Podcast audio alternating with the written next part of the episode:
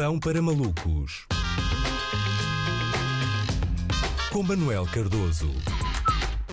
Olá Luís, então eh, já é quarta-feira e nós ainda não abordámos, não falámos do acontecimento que tem marcado a semana. Atenção aí ao nós, que, que, que quem mandas tu, portanto, Pronto, se alguém que não falou foste tu, não é? Sempre que é o falhanço, eu arrasto. Sempre que é o sucesso, É verdade. é eu verdade. isolo-me. Eu sou como aqueles treinadores que é eu ganho, nós empatamos e vocês perdem. Exatamente, exatamente. Mas Se é que se é familiar esta ideia de treinador. Hum, não conheço nenhum, não conheço nenhum. Uh, mas qual é o tema? O tema que eu não abordei. Uh, Ferro Rodrigues, né? Ferro Rodrigues foi alvo de insultos quando almoçava num restaurante à porta do Parlamento, insultos que vieram de negacionistas e que originaram um daqueles vídeos virais que fazem Portugal parecer um país subdesenvolvido como a República Centro-Africana ou os Estados Unidos da América, não é? É que, eh, sabem, agora que mudaram as regras eh, da utilização das máscaras, têm sido tempos muito confusos para os negacionistas. Eles estão nervosos, não é? Caiu- Caiu-nos a máscara a nós e caiu-lhes a ficha a eles. É que as mesmas pessoas que se queixavam de ter de usar máscara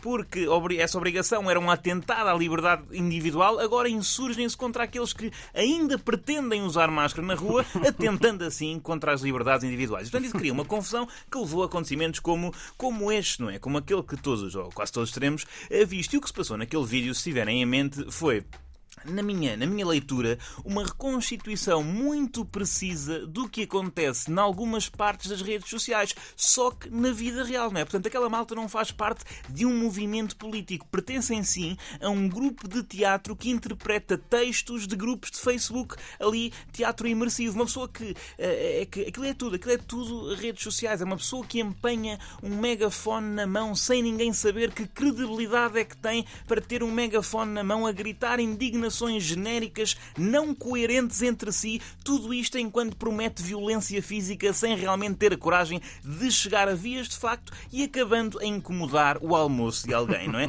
Só que quando esta performance está confinada às redes sociais, incomoda só o almoço daquela malta que come sozinha e que está ali a fazer scroll no Twitter. Aqui estragou provavelmente o único dia da semana em que o Presidente da Assembleia da República não come na cantina, não é? E isso é chato e é por isso que eu gabo, aqui é que, aqui é que me salta a tampa e é aqui que eu gabo a serenidade de Ferro Rodrigues durante todo o sucedido, não é? É que Vamos por partes. Quem é esta gente? Quem é? Quem é difícil definir estas pessoas. Negacionistas é, é uma designação quase folclórica, não é? E que aparentemente desvaloriza o que estas pessoas podem fazer, não é? Como, como vimos agora. E há agora quem chame de terroristas internos. E olhem que faz algum sentido. É que nós, na semana passada, soubemos que Costa e Marcelo foram em tempos almoçar a um local onde trabalhava um terrorista e consta que correu tudo bem. Portanto, nós chamamos terrorista a uma pessoa que simplesmente serve uma refeição, mas não chamamos terrorista a uma pessoa que perturba barbaramente uma refeição. E para mim isto é importante. Temos de ser coerentes. Não sou eu que defino as políticas de segurança interna, mas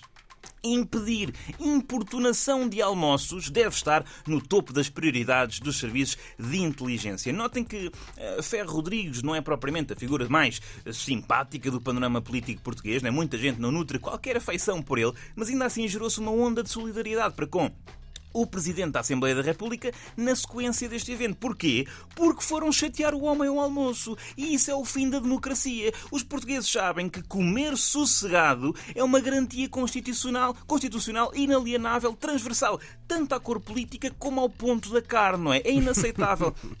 Inaceitável pôr em causa o direito a morfar. Ah, mas Manel, não podemos deixar-nos afetar. O Ferro Rodrigues devia ter ignorado. Os cães ladram e a caravana passa. Meus amigos, não é assim. Não é assim. Isto aqui é um claro caso de os cães ladram e a cataplana arrefece. E, portanto, não é aceitável. Ah, mas a liberdade de expressão, a liberdade de expressão colide com a liberdade de refeição. E é assim, eh, malta, eu refleti e concluí que a papinha, a papinha se sobrepõe a todo o resto, todos os outros direitos. Estamos a falar de opressores do repasto. Estes negacionistas são malta que reprime o pitel. São pessoas que querem instaurar um novo regime e não é ditatorial. É um regime dietético que ainda é mais totalitário, como sabemos. Portanto, isto é que são os verdadeiros intolerantes alimentares. Não é no sentido moral, não é? Não é nutricional. Não tem nada a ver com a malta que não pode comer amendoins. É que estes aqui não são alérgicos a. Têm a cérebro de, não é?